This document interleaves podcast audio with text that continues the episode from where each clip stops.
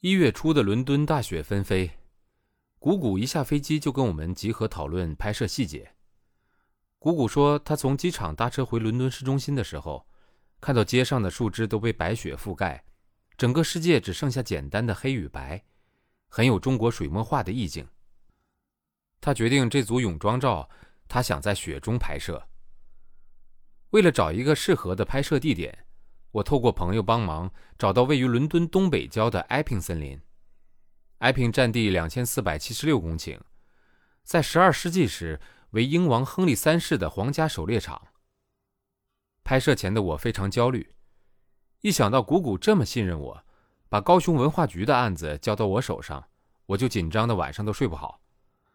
短短的一个星期，我去埃平场看了三次。还带着 Joanne 去当我的试拍模特。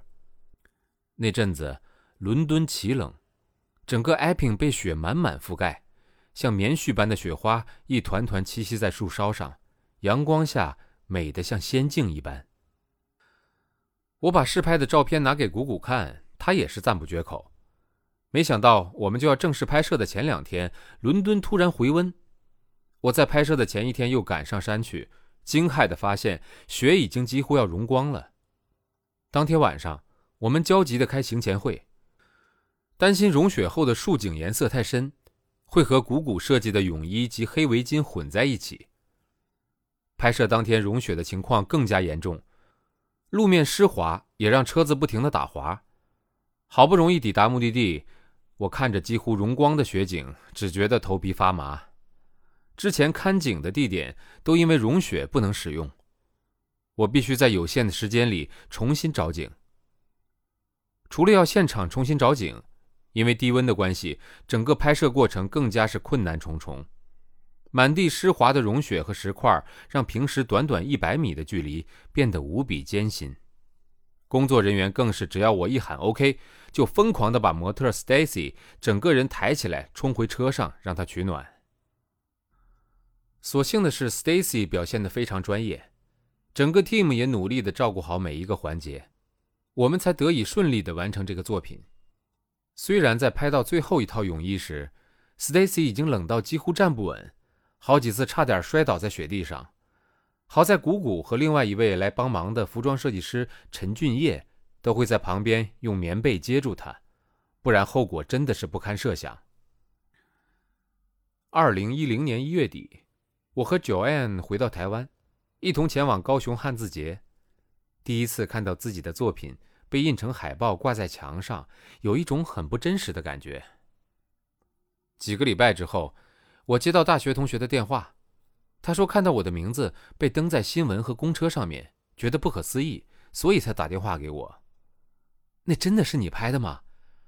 我记得我们大一的时候一起修的摄影课呀，你连光圈、快门是什么都搞不清楚。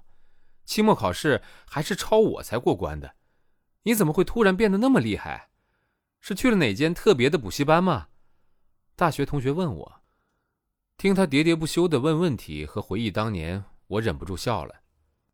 我想起大一摄影课老师上的那么无聊，我根本听不懂，学了半学期就退选了。那个时候我对电子产品全然陌生，压根儿没想过要当摄影师。也没想过有一天我拍的照片会被登在杂志上。虽然大四的时候我开始去外面的补习班上摄影课，开始跟着老板当助理，可是当我打开电脑，看到我出国前一个月帮朋友拍的照片，居然差劲的让我想要昏倒。我突然明白，不管我们前面还有多少东西必须要学，原来最重要的是给自己一段独处和消化的时间。我并没有遇到什么高人，也没有找到一间可以在一夜之间把我变成摄影师的学校或者补习班。我其实什么也没有做，我唯一做的就是放任自己为所欲为的在欧洲游荡一年多。